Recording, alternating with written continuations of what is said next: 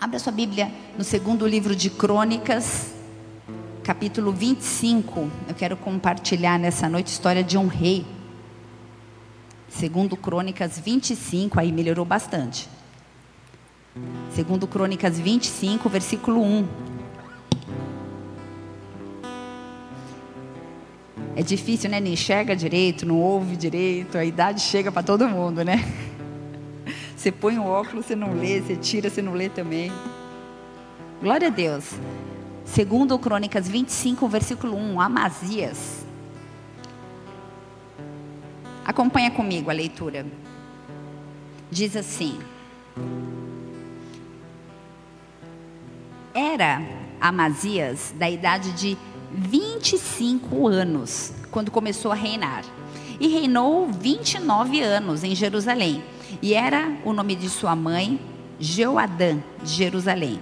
E fez o que era reto aos olhos do Senhor. Vírgula. Porém, porém, eu quis enfatizar essa vírgula, não com o coração inteiro. Deixa eu ver a versão que está aqui. Não com interesa de coração. Versículo 3: E sucedeu, pois, que sendo-lhe o reino já confirmado, já estabelecido, ele matou os seus servos que feriram o rei, o seu pai, que era um rei mau. Porém, não matou os seus filhos, mas fez como na lei está escrito no livro de Moisés depois a gente confere, essa passagem está lá em Deuteronômio, como o Senhor ordenou, dizendo: Não morrerão os pais pelos filhos, nem os filhos morrerão pelos pais, mas cada um morrerá pelo seu pecado. E Amazias ajuntou a Judá e o pôs segundo as casas dos pais, por chefe de milhares, chefe de centenas, e por todo Judá e Benjamim, e os numerou de 20 anos. E daí para cima e achou deles trazendo mil escolhidos que saíam ao exército e levavam lanças e escudo. Também de Israel tomou a soldo cem mil varões valentes por cem talentos de prata. Porém, um homem de Deus veio a ele dizendo: Ó oh, rei, não deixes ir comigo o exército de Israel, porque o Senhor não é com Israel, a saber, com os filhos de Efraim. Se, porém, fores, faze-o esforça-te para a peleja. Deus te fará cair diante do inimigo, porque força há em Deus para ajudar e para fazer cair. E disse Amazias ao homem de Deus: Que se fará, pois, dos cem talentos de prata que dei às tropas de Israel? E disse o homem de Deus: Mais tem o Senhor que te dar do que isso. Até aí por enquanto. Deixa eu ver a versão aqui. Muito mais do que isso pode dar-se o Senhor. O tema da mensagem nessa noite é o muito mais do Senhor. É engraçado e intrigante, a gente vai mergulhar nesse contexto de uma forma histórica para eu te ajudar a compreender melhor, mas é muito engraçado, é muito intrigante ler o versículo 9 que diz: o, o homem de Deus ou melhor, Amazia disse a um homem de Deus, a um profeta que foi enviado a ele. Eu vou te ajudar a compreender esse contexto. Ele falou assim: Que se fará, pois, dos cem talentos de prata que dei às tropas de Israel? Ele comprou um exército, ele pagou por esse exército cem talentos. E respondeu esse homem de Deus: Muito mais do que isso pode dar-te o Senhor. Eu quero começar esse culto buscando ajudá-los a exercitar a sua mente, os seus pensamentos, o que seria para você e o que seria para nós esse muito mais de Deus?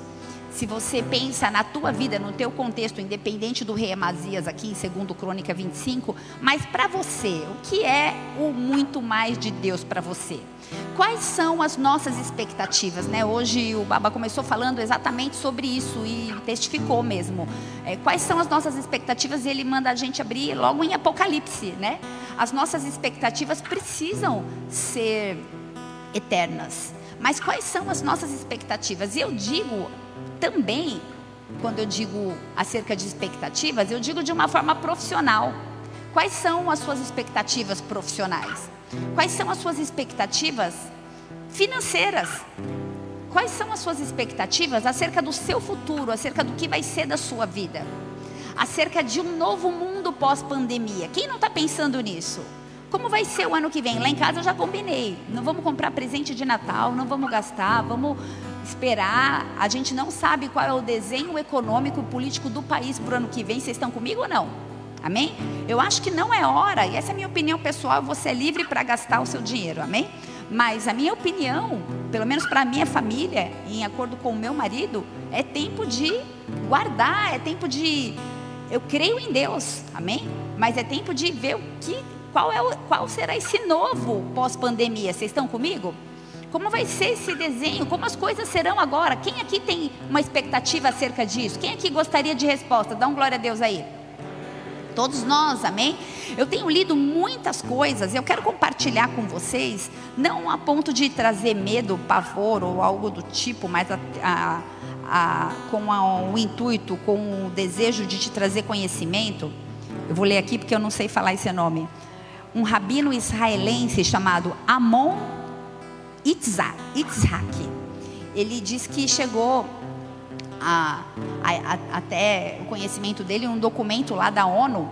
E eu tenho lido muitas coisas acerca da nova ordem mundial. E se você é filho espiritual, se você, né, pastora, eu tenho, né, eu escuto sempre as suas mensagens, você já está acostumado a ouvir a sua pastora falar e repetir por diversas vezes, e talvez você já esteja até cansado de ouvir isso.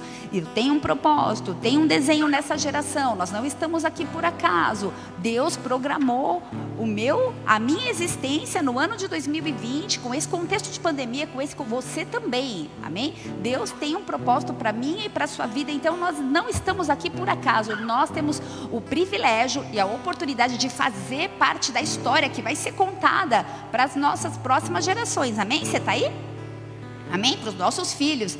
Então, esse rabino, ele estava compartilhando, e eu tenho lido não apenas acerca dele, mas eu vou compartilhar hoje parte de, do, do que eu obtive de conhecimento com vocês, os planos da nova ordem mundial, o plano, o cenário, o desenho, o projeto sendo idealizado, a história sendo cumprida, a Bíblia, as profecias sendo estabelecidas na nossa geração, na nossa história, os nossos olhos podem contemplar.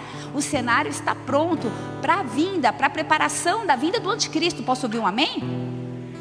Então, é, esse documento que chegou ao conhecimento desse rabino, ele estava, eu vou explanar aqui, é, ele estava falando assim, é, a nova ordem mundial explana planos e metas de estabelecer um único governo mundial e monetário. Isso não é novidade para ninguém, é palavra, amém? Mas a gente já está vendo esse cenário sendo desenhado. Um único exército mundial, a abolição da soberania nacional, o cancelamento das propriedades privadas, ou seja, vai ser tudo de, to vai ser, é, tudo de todo mundo a abolição da, da, da, soberania nacional, o cancelamento da, eu voltei aqui, das propriedades privadas, a abolição da instituição chamada família. Isso não é novidade para ninguém, né? Você pode ligar a TV Globo às 5 horas da tarde, eu acho, que tem uma novelinha lá chamada Malhação, toda forma de amor aos nossos filhos já, já existe uma desconstrução. Eu posso amar quem eu quiser, eu posso amar menino. Hoje é comum as adolescentes falarem assim: Oi, amiga, vamos casar? Nós agora somos casadas. É muito comum, não é mais, não é mais absurdo como é, seja para mim, que sou de uma geração passada, talvez para alguns que tenham a mesma faixa etária, tão absurdo quanto é para os nossos filhos.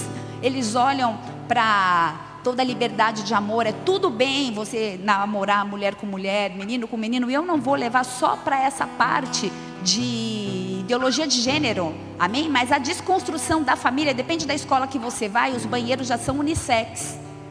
Depende da, do, do país que você vai, os, não vou nem tão longe. Aqui em Ribeirão Preto tenho acompanhado mães que as meninas adolescentes se beijam na hora do, do intervalo e a gente não pode falar, chamar atenção, porque senão a gente é perseguida. Então, a abolição da instituição família não vem agora. Isso vem com um tanto de séries, com um tanto de filmes, com um tanto de novelas, uma após a outra, que eu e você se alimentamos. Eu espero que aqui ninguém faça isso em nome de Jesus, amém?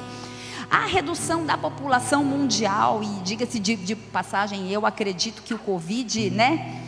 Bons, quem tem ouvido, ouça a redução da população mundial, o controle de crescimento, o controle de densidade populacional, as múltiplas vacinas obrigatórias, que na minha opinião muitas vacinas que são dadas por aí são para controle de natalidade. é, o controle de uma renda básica universal, a implantação de microchips. Gente, antigamente a gente falava microchip, todo mundo falava não, em mim não. Mas hoje em dia, quem não tiver um microchip não vai viajar, não vai no mercado. Vocês estão aí? Amém? Não vai poder pagar as contas. Isso é, tem sido implantado de uma forma sutil e daqui a pouco a gente vai aceitar e vai achar que está tudo bem. A implantação de uma única rede social, ou seja, manipulada pelo governo, manipulada pelo Estado e isso já acontece na China, amém? A China não sabe o que é Facebook, por isso que existe essa briga do TikTok e do Instagram. Isso fica para uma outra pregação. Os dispositivos eletrônicos conectados com sistemas de 5G, e se você quiser saber mais a respeito de 5G, dá um Google lá e coloca 5G e o final dos tempos o governo vai assumir o direito de criar os nossos filhos. As escolas privadas, as universidades e outras edu eh, instituições educacionais vão ser do Estado. Vai haver uma abolição de veículos particulares, uma abolição de empresas privadas, uma concentração de pessoas em zonas especiais, em cidades pequenas. Você está aí? Família, igreja, arrepia a espinha, não sei a sua, a minha arrepia aqui porque isso tudo é palavra e eu vejo isso na minha geração. Isso é história que está acontecendo agora. A, de, de, acordo com esse rabino, a instituição, através desse documento da ONU, de tudo isso acontecer em 2030. 2030. Então, eu costumo repetir, eu vou continuar repetindo. Eu e você precisamos entender o que a gente está fazendo aqui. Nós temos um propósito, nós fomos criados para essa, para essa geração, nós somos a resposta. A igreja precisa ser a resposta para uma comunidade morta que jaz no maligno, para um mundo que jaz no maligno. Posso ouvir um amém? O que é o muito mais de Deus para você? O que é o muito mais de Deus para nós? Em meio ao cenário que nós estamos inseridos, Amazias, vou voltar aqui para 2 Crônicas 25, o seu nome significa o Senhor é poderoso. Engraçado que mesmo ele tendo no seu próprio nome um desígnio de que Deus era poderoso, ele não cria e não obedecia de todo o coração. Deixa eu falar uma coisa: obedecer pela metade não é obediência, é desobediência. Obedecer algumas coisas e algumas coisas não, não é obediência, é desobediência. Amazias era o filho de Joás, era um rei que só fez caca, eu não vou entrar nesse contexto, depois você lá, lê lá no capítulo 24 de 2 Crônicas, mas Amazias, ele foi o nono rei de Judá, 2 Crônicas 25, versículo 2, diz que ele foi a um rei, aos meus olhos, muito esquisito, põe para mim, 2 Crônicas 25, versículo 2, Fez o que era reto aos olhos do Senhor, porém não com o coração inteiro. Como você pode fazer o que é reto, mas não com o coração inteiro? Um tipo de fidelidade que só se mantém daquele tipo de pessoa que só é fiel quando está sob pressão. Sabe aquela pessoa que está servindo no ministério, ela é firme, aí você fala assim, senta um pouquinho para receber, para dar uma alinhada no caráter, ela se desvia. Falo, gente, mas não estava uma bênção, o que aconteceu? Um tipo de fidelidade que só se tem quando há pressão e não de coração. Esse rei Amazias, ele era levita, ele era descendente de Merari, ele fazia parte de um grupo de músicos nomeados por Davi, ele era um adorador. Ele tinha relacionamento com Deus, ele cantava, ele levava, ele ministrava para a igreja adoração, mas não era de todo o coração. Ele sabia como funcionava o templo. A palavra diz que ele era um sacerdote da linhagem de Jeroboão II. Ele sabia como funcionavam as leis, ele tinha conhecimento das leis. Ele sabia que Deus era poderoso. A gente também sabe. Deixa eu te falar uma coisa: saber não é o suficiente. Mas existe um relato sobre ele. Não era devoto de todo o coração. Me causa estranheza não ser devoto de todo o coração. Ou somos ou não somos. Ele ocupava um cargo de confiança, ele exercia uma função de governo, ele era um rei, ele tinha autoridade, mas ele tolerava algumas coisas que não honravam a Deus. Eu não vou ler no final do capítulo 25, diz que existiam alguns altares a outros deuses e em sua gestão como rei, ele não tirou. Ele falou: ah, tudo bem, a gente tolera isso. O que nós temos tolerado mesmo sendo, ah, não tem nada a ver falar que não pode assistir malhação. É, tudo é lícito. Se você acha que isso é um programa para o teu filho assistir e ser desconstruído em sua mente e viver o oposto do que a palavra de Deus diz, continua deixando. Nós precisamos olhar o tipo de desenho que os nossos filhos assistem, o tipo de filme, o tipo de série que nós assistimos, o que tem permeado e pautado a nossa fé, o que tem nos dado base. Você está aí? Posso ouvir um amém? Esse homem, Amazias, ele tolerava algumas coisas que não honravam a Deus. E muitas vezes a gente vem na igreja e tolera algumas coisas que não honram a Deus. Amazias, ele seguia um estilo de vida de obediência descomprometida, como seu pai Joás. Eu quero que você pense, como assim o um nível de obediência descomprometida? No versículo 3 de 2 Crônicas 25, diz que ele tinha um reino confirmado, consolidado, seguro, firme, sólido, resistente. Ele estava no governo, estava indo tudo bem, mesmo ele sendo desobediente, porque ele sabia como a banda tocava. Ele era músico, ele conhecia as leis. Você está comigo? Eu quero te fazer uma pergunta nessa noite: como está o teu reino? Como você tem conduzido os teus negócios, a tua família, a tua casa, a tua vida com Deus? Eu creio que diante de um cenário que eu apresentei aqui para vocês, um cenário desenhado para se cumprir em breve, em 2030, muitos de nós nos sentimos inseguros. Muitos de nós, eu tenho conversado com algumas mamães grávidas que falam: Meu Deus, que mundo eu vou criar meu filho? Mas eu quero que você pense nesse momento o que você está construindo. Qual é o seu legado? E quando eu falo de legado, eu quero que o seu pensamento se volte para sua família, em primeiro lugar. Eu quero que o seu pensamento se volte ao seu chamado ministerial, aos dons que Deus te deu e um dia todos nós prestaremos conta a Ele. Enterramos ou multiplicamos? Como você vai marcar a história? Qual é o seu nível de obediência à palavra de Deus? E eu faço perguntas porque eu quero que essas respostas sejam dadas por você a você mesmo. Amém?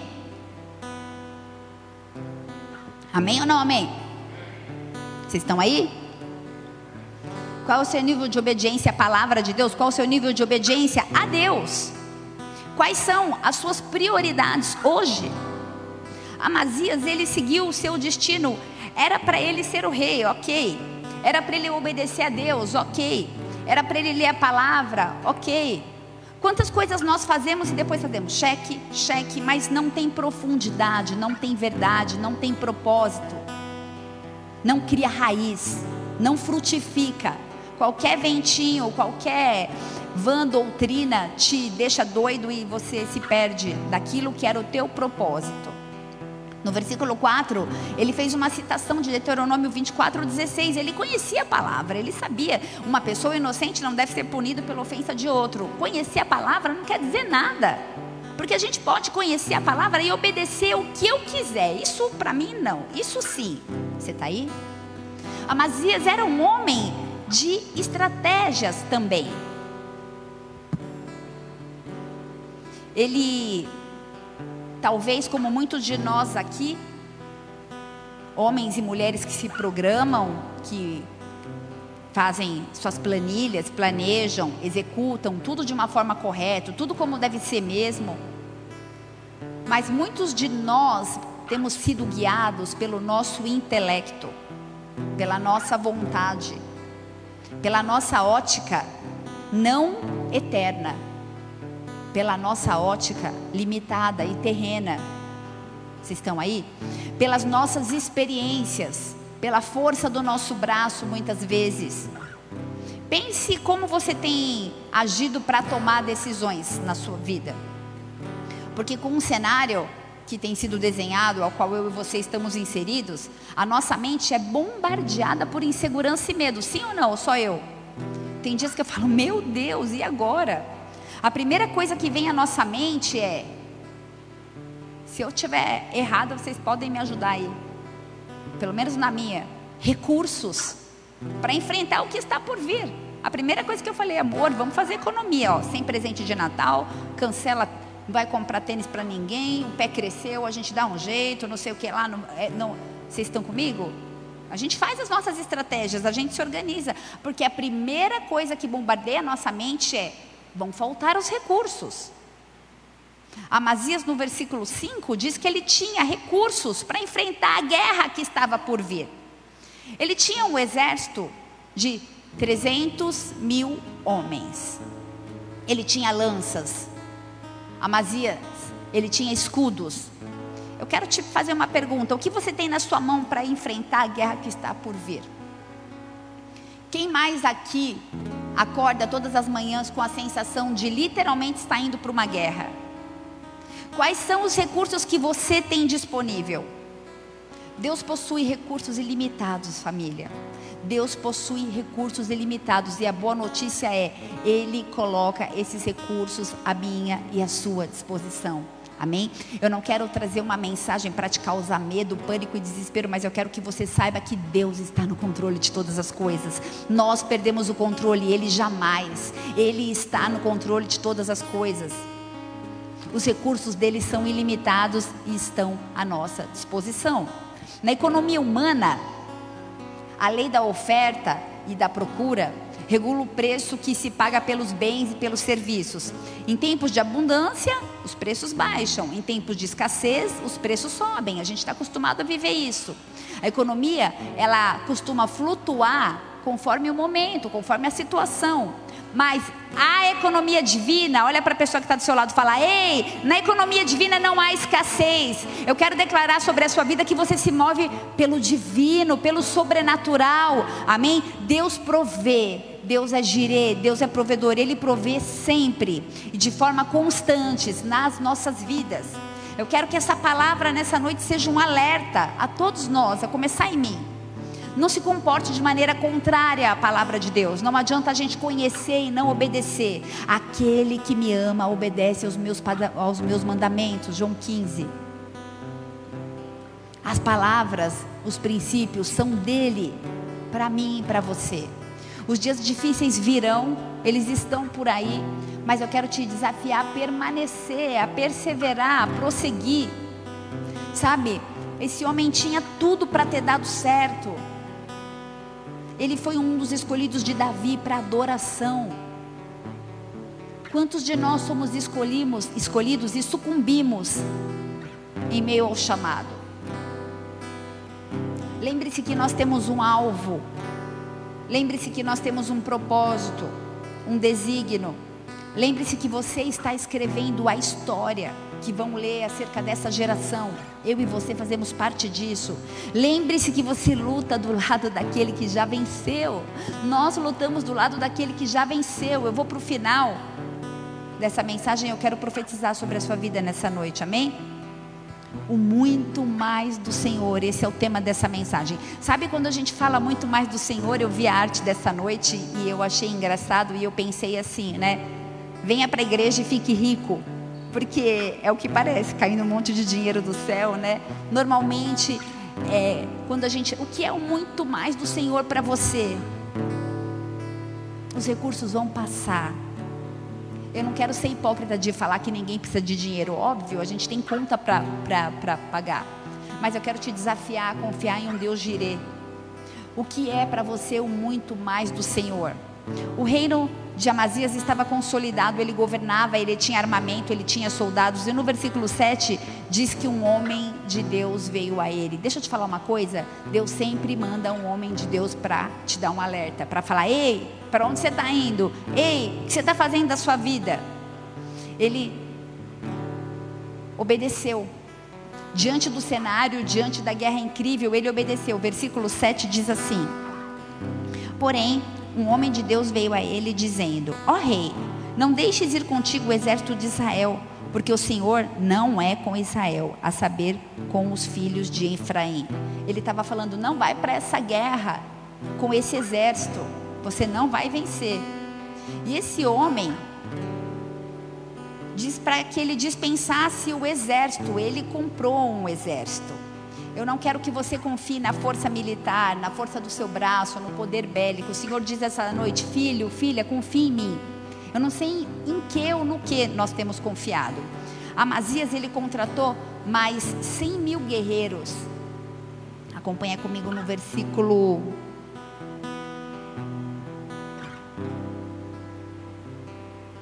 5. Amazias juntou a Judá e pôs as casas por chefe de milhares, de centenas, por todo Judá e Benjamim, numerou os de 20 anos para cima, e daí fechou, e aí, e aí achou deles 300 mil escolhidos, que levavam lança e escudo. Versículo 6. Também Israel tomou 100 mil varões valentes por 100 talentos de prata. Ou seja, o exército dele de 300 mil pessoas ele achou pequeno. Então ele comprou de Israel mais 100 mil soldados. Por quê? Porque o exército de Azá, com quem seria a guerra, tinha 580 mil soldados. E o exército de, jo de Josafá tinha 1 milhão 160 mil soldados. Só que o Senhor falou: Olha, você tem 300 mil? Vai com os 300 mil. Libera esses 100 mil que você está querendo contratar. E Amazias já tinha pago. No versículo 6 diz que ele pagou 3.500 quilos de prata para contratar 100 mil guerreiros experientes de Israel. Eu não sei quanto recurso, quanto dinheiro você tem investido.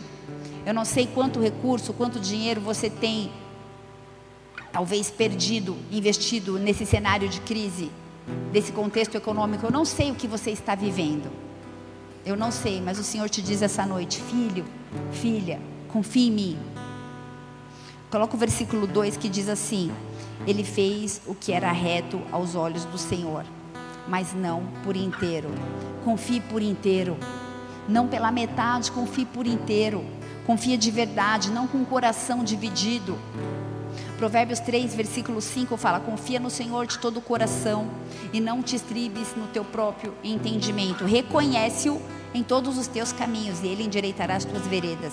Seja sábio, não seja sábio aos seus próprios olhos. Teme ao Senhor e aparta-te do mal. Segundo Crônicas 25, versículo 7. Um homem de Deus falou: Ei, não contrate soldados. Eu não sei o que esses soldados podem representar na sua vida, mas eu te digo: não contrate soldados. Para de investir onde não é para investir. Foque no reino, foque em Deus, busque ao Senhor, deixa Ele ser a primazia, deixa Ele ser a base. Ele vai suprir todas as suas necessidades. No versículo 9, eu imagino que Amazias deu um grito: Como assim não contrate os soldados? Diz assim: Disse Amazias ao homem de Deus: O que, que eu vou fazer com esses 100 talentos de prata que eu já paguei? Não é que eu vou pagar, eu já paguei. E o que eu paguei? Eu vou perder? Deixa eu te falar uma coisa: muitos de nós cometemos erros. Suporta as perdas resultantes de erros. O Senhor ele pode dar muito mais do que provavelmente qualquer coisa que você tenha te perdido. Na economia divina não há escassez. Ele pode te dar muito mais do que você provavelmente já perdeu. E se o Senhor não fizer isso, você vai começar a negociar com Ele. Deus, e agora? Eu já paguei, agora o Senhor faz alguma coisa aí. Nós não temos poder de encurralar a Deus, amém? O rei de Judá alugou esse exército de israelitas, eles eram idólatras, eles estavam contaminando o povo. E ele recebeu essa ordem de mandar aqueles soldados para casa porque Deus não estava com eles. Cuidado com a com aonde nós temos confiado a nossa fé. A nossa confiança tem sido de, depositada talvez em pessoas ou em lugares errados. Não confie nos soldados. Isso resultaria em negligência espiritual, em oposição divina. Nós somos obedientes, obedeçam, confiam, espere e o mais ele fará. Obedeça de todo o coração, não sob pressão. Agora eu tenho que obedecer, porque senão eu vou fazer o quê? Não é isso que o Senhor quer de mim e de você. O rei de Judá ele estava disposto a mandar o exército embora, mas ele não estava com vontade de pagar esses 100 talentos de prata por esse serviço.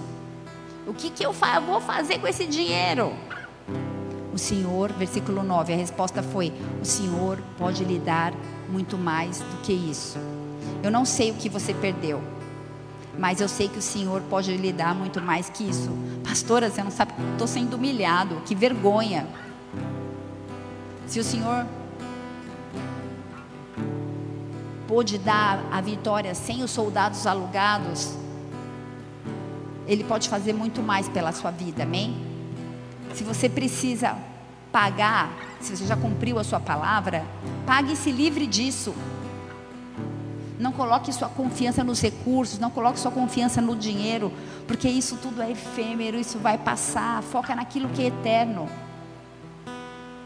Que a gente possa estar, presta atenção no que eu vou te falar, dispostos talvez até perder dinheiro por causa da nossa consciência, da nossa paz e do nosso Senhor. Que a gente possa descansar seguros de que as perdas por amor a Deus não são perdas verdadeiras mesmo nessa vida, elas serão recompensadas. Amém? Amém? É uma palavra dura, né? Em algumas ocasiões, o Senhor permite que as perdas aconteçam. Em algumas ocasiões, Ele impede. Isso tudo tem a ver com o propósito dele na sua vida. No que se refere à nossa vida, nós somos imortais. O nosso corpo pode virar pó, mas a nossa alma é eterna. O que nós perdemos por causa de Jesus, do reino, até talvez dos nossos erros ou das nossas escolhas, servem para nos moldar. Todo erro tem um propósito, a gente pode aprender com o erro, ser moldado, ser aperfeiçoado e entender que isso é um investimento no céu. Não se martirize pelos seus erros. Se arrependa e fala: Deus, me ajuda a continuar em face talvez a um desastre aparente, quando você achar que está tudo desesperador, ouça a voz dele falando: muito mais do que isso o Senhor pode te dar, muito mais do que isso eu posso te dar. Eu não sei o que você perdeu. Eclesiastes 3, versículo 15 fala assim: O que é, já foi, e o que há de ser também já foi. Baixe a sua cabeça, feche seus olhos. Não vos inquieteis com o dia de amanhã, porque amanhã trará os seus cuidados, basta cada dia o seu próprio mal. Sabe, família, as vestes, a comida, a bebida serão cada vez menos necessários. A ansiedade por si mesma tem trazido tantas doenças, tantos males, tantas enfermidades no corpo, na alma e no espírito. Essa noite Deus vem nos curar. Deus vem trazer cura para as nossas vidas. Ele vem curar a ansiedade, ele vem curar a depressão, ele vem curar o medo causado pela expectativa. Talvez de uma maneira consciente, nenhum de nós. É um parênteses aqui que eu estou fazendo. Causado pela expectativa errada, que talvez inconsciente, nenhum de nós seja um adorador de mamon. A palavra diz que é impossível adorar a Deus e a mamon, a Deus e ao dinheiro. Não podemos ter dois senhores. E eu creio que muitos de nós somos apaixonados pelo Senhor, mas muitas vezes mamon tem reinado nas nossas vidas. Nós acordamos pensando no dinheiro. Eu quero te apresentar um Deus sobrenatural, um Deus que cura, um Deus que é Rafá, mas um Deus que é Jirê também. Não existe escassez no mundo espiritual. Toda sorte de bênçãos materiais e espirituais estão liberadas nas regiões celestiais e nós temos livre acesso. Eu quero te desafiar a se mover de uma forma profética, a orar. Eu não sei o que você perdeu. Talvez você tenha perdido um ente querido, talvez você tenha perdido um emprego, talvez você tenha perdido algo monetário, talvez seus bens, talvez um carro, um terreno, uma herança. Mas eu investi, mas eu planejei, mas eu, eu gastei. Estava tudo no meu cronograma, estava tudo lá na minha planilha. Deus não quer que a gente perca, porque Ele nos chama de vencedor, Ele nos chama de corajosos. Ele te diz nessa noite: ser forte e corajoso. Ele não quer que a gente venha sofrer nenhum tipo de escassez, mas Ele vem alinhar os nossos propósitos na história. Não se perca com, com futilidades, com coisas efêmeras. Tudo isso vai passar. Os nossos tesouros devem ser plantados aonde a, a, a, a ferrugem não corrói. Deus é provedor. Ele quer que a gente progrida. Em 1 Tessalonicenses 4,10 ele fala que vocês possam progredir cada vez mais. Deus possui recursos ilimitados à nossa disposição. Existem pessoas que estão vivendo às margens daquilo que Deus tem para a sua vida. Talvez pela culpa, pela má administração, por alianças com coisas que não exaltam o nome do Senhor. Eu conheço a palavra, mas eu obedeço não de todo o coração. Essa noite o Senhor te chama a voltar para a simplicidade da, da, da palavra, para a obediência da palavra simples. O Evangelho é simples. O Evangelho é simples. Hoje em dia a gente tem sofisticado demais, a gente tem se perdido demais os planos dele na sua vida vão se cumprir. Ele te chama de filho, de filha.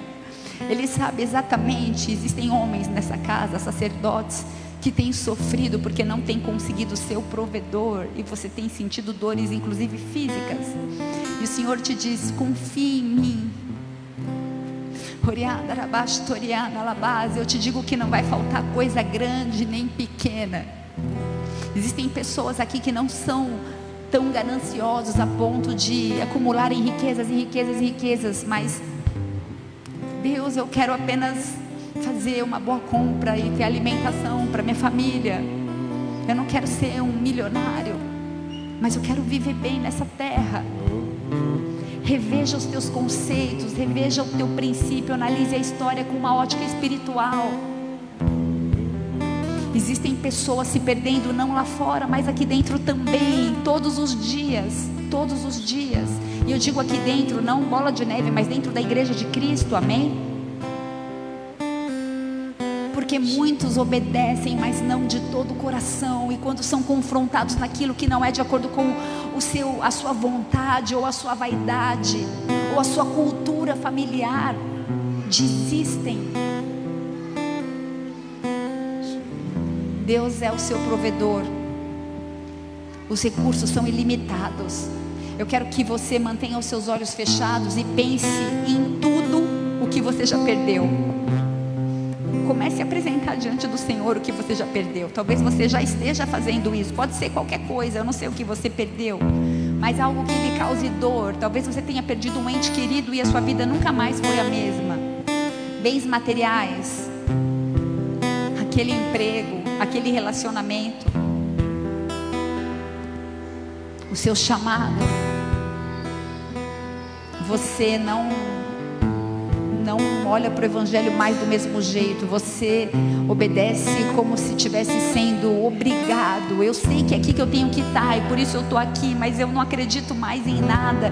Eu não vejo mais em nada. O mundo externo tem nos consumido e tem mudado a nossa cultura que deveria ser eterna por efêmera. Nós temos desejado viajar, nós temos desejado ficar em casa, nós temos desejado um sofá novo. E não que isso seja pecado, não.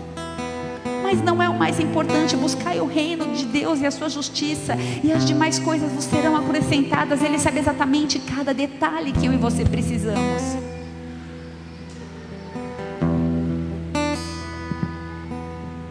Eu quero que você faça algo espiritual nessa noite. Eu quero que você pense nessa perda como uma semente. Não importa o tanto que te trouxe de dor. Semeie isso espiritualmente. Deus, eu semeio todo esse dinheiro que eu perdi. Eu semeio tudo isso que eu considero como perda. Tudo aquilo que o Senhor trazer à sua mente, apresente como uma semente diante do altar dele. Se você desejar, você pode fazer um ato profético, você pode sair do seu lugar, vir diante desse altar, coloca dentro do gasofilácio e fala: Eu semeio aqui, essa é a minha dor, essa é a minha semente. No reino de Deus, toda semente é multiplicada. E a colheita virá. Família, não tem como ter colheita se não tiver plantio. E se você, o homem espiritual discerne as coisas espiritualmente, não seja roubado por vergonha. Se Deus falou com você, coloque, deposite aqui, fala: oh, essa é minha semente. Eu perdi esse carro e a minha vida paralisou. Eu fiquei com raiva. Eu não sei o que você perdeu. Espírito Santo de Deus se move de uma forma sobrenatural nesse lugar nessa noite, trazendo restauração. Essa é uma noite de restauração, de restauração. Não importa, porque no reino toda semente vai ser multiplicada e a colheita virá. A colheita não é automática. Quer colher? Plante sementes. Já plantou? Eu te falar uma coisa, Jó. Talvez você se identifique com isso. Uma notícia ruim atrás da outra. Morreu o filho, perdeu a casa, perdeu os negócios. Uma notícia ruim, perdeu tudo, ficou doente. Jó precisava do muito mais do Senhor. Talvez você esteja se sentindo rejeitado, em ruínas. Considere todas as suas perdas como sementes. A palavra diz em Romanos 8, 28 que todas as coisas cooperam para o bem daqueles que amam a Deus. Ele sabe, Ele está com você nesse momento de dor. Romanos 9, 20. Quem somos nós para discutir com o Todo-Poderoso? Eu paguei 3.500 pratas pelo exército, mas e agora? O Senhor pode lhe dar muito mais. Teremos aflições nesse mundo, mas Ele venceu o mundo. Jó 42, versículo 2. Eu sei que todas as coisas e ninguém pode frustrar os teus planos. Sabe o que aconteceu com Jó? Cada semente que ele lançou, Deus abençoou. A palavra diz: Deus abençoou Jó na segunda parte da sua vida, muito mais do que na primeira. Eu quero profetizar que tudo que você viveu até hoje foi a primeira parte da sua vida, e a partir de hoje é a segunda parte da, da sua vida. Aquele que tem ouvidos, ouça o que o Espírito diz à igreja. Eu libera uma palavra profética sobre a sua vida. Esse é o início da segunda parte da sua vida. A bênção virá sobre você e vai ser algo sobrenatural. Vai haver uma multiplicação de tudo aquilo que foi roubado, de tudo aquilo que foi lesado, de tudo aquilo que você perdeu. Espírito Santo de Deus, sonda corações nessa noite completa boa obra. O Senhor diz: Eu te escuto, eu sou contigo. Eu estou aqui. Ele está com você. Se essa palavra de alguma forma fez sentido para a sua vida, eu queria te convidar a ficar de pé no seu lugar. Eu quero orar por você. Se você deseja, como corpo, declarar que esse é o início da segunda metade da sua vida, fica de pé no seu lugar. Espírito Santo de Deus, eu quero clamar por uma igreja intrépida, para uma igreja profética, para uma igreja que se move no sobrenatural, para uma igreja que se move por fé e não por vista. Senhor, o cenário é caótico, as palavras liberadas, Senhor, querem nos acuar, querem nos trazer medo, mas nós recebemos coragem vinda do alto, fé sobrenatural. Eu declaro sobre a sua vida criatividade nos negócios, você vai receber sementes sobrenaturais e essas sementes vão frutificar a 30, 60 e a 100 por um, e o nome do Senhor vai ser exaltado na sua vida. Tudo que você passou vai ser um testemunho para que o nome dele seja exaltado na sua vida. Ei, a gente perde o controle, mas o Senhor não perdeu o controle da sua vida. Ele permanece no controle, ele te ama. Em nome de Jesus, Pai, muda a sorte da tua igreja nessa noite. Vem com um decreto, vem com algo novo, vem com algo sobrenatural e nos leva, Deus, ao centro da tua vontade, onde, onde nós te obedecemos de todo o nosso coração nome de Jesus. Se você deseja fazer uma confissão de fé, repete comigo, diga assim: Senhor, Senhor, nessa noite, nessa noite, eu quero entregar, eu quero entregar a minha vida, a minha vida a Jesus Cristo, a Jesus Cristo, mais uma vez, mais uma vez. E eu quero reconhecê-lo, eu quero reconhecê-lo como meu único, como meu único e suficiente Senhor e Salvador, e suficiente Senhor e Salvador. Eu quero declarar, eu quero declarar que eu sei, que eu sei, que eu tenho um propósito, que eu tenho um propósito, e eu vou cumpri-lo, e eu vou cumpri-lo, e eu quero viver, e eu quero viver a segunda metade da minha vida. A segunda metade da minha vida. Algo sobrenatural. Algo sobrenatural. Fundamentado, fundamentado respaldado, respaldado pelo Senhor. Pelo Senhor. Que eu diminua. Que eu diminua. E que o Senhor cresça. Que o Senhor em cresça. nome de Jesus. Em nome Escreve de o meu nome. Escreve o meu no nome. livro da vida. No livro da vida. E muda minha sorte. E muda minha em nome sorte. de Jesus. Em nome de Jesus. Em nome de Jesus, Pai Sela cada oração. Na, na verdade, o Senhor conhece teus filhos no íntimo, no secreto. E eu quero te louvar por isso, Pai.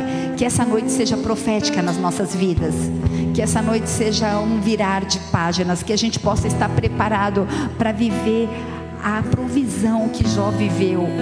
A abundância tudo aquilo que foi roubado, vai, vai haver uma multiplicação e o nome dele vai ser exaltado. Se você crer nisso, dê uma salva de palmas bem forte a ele. Aleluia, aleluia. Pega na mão do irmão mais, não, na mão não, levanta sua mão aos céus, vamos orar. Desculpa. Diga assim: se Deus é por nós, Deus é por nós. Quem será contra nós? Será contra nós? O Senhor é. O Senhor é meu pastor. E em nada me faltará. Se você fez essa oração, se você está nos visitando, se você está aqui pela primeira vez, antes de ir embora, deixa seu nome com o pessoal do Boas-Vindas. É, essa é uma forma de nós te apresentarmos a, uma célula, a nossa programação. Vem fazer parte de, dessa família, queremos caminhar com você, amém? Glória a Deus. Em nome de Jesus, Deus é bom, amém, família? Vamos orar o Pai Nosso? Pai Nosso que estais nos céus, santificado seja o teu nome, venha a nós o teu reino seja feita a tua vontade, assim na terra como nos céus. O pão nosso de cada dia nos dai hoje. Perdoe as nossas dívidas, assim como nós perdoamos aos nossos devedores. E não nos deixe cair em tentação, mas livra-nos do mal, pois teu é o reino, o poder e a glória para sempre. Amém, e amém, e amém, e amém. Que o amor de Deus Pai, aleluia que o amor de Deus Pai, a graça, a comunhão e as consolações do Espírito Santo da promessa estejam de hoje até que Ele volte sobre as nossas vidas, amém? Você é precioso, você é preciosa. Esse é um novo tempo na sua vida, em nome de Jesus. Toma posse disso e nós vamos viver coisas grandes. Marquem os seus testemunhos, amém? Exaltem o nome do Senhor. Fala, olha, o Senhor mudou a minha sorte. Deus te abençoe, eu te amo em Jesus Cristo.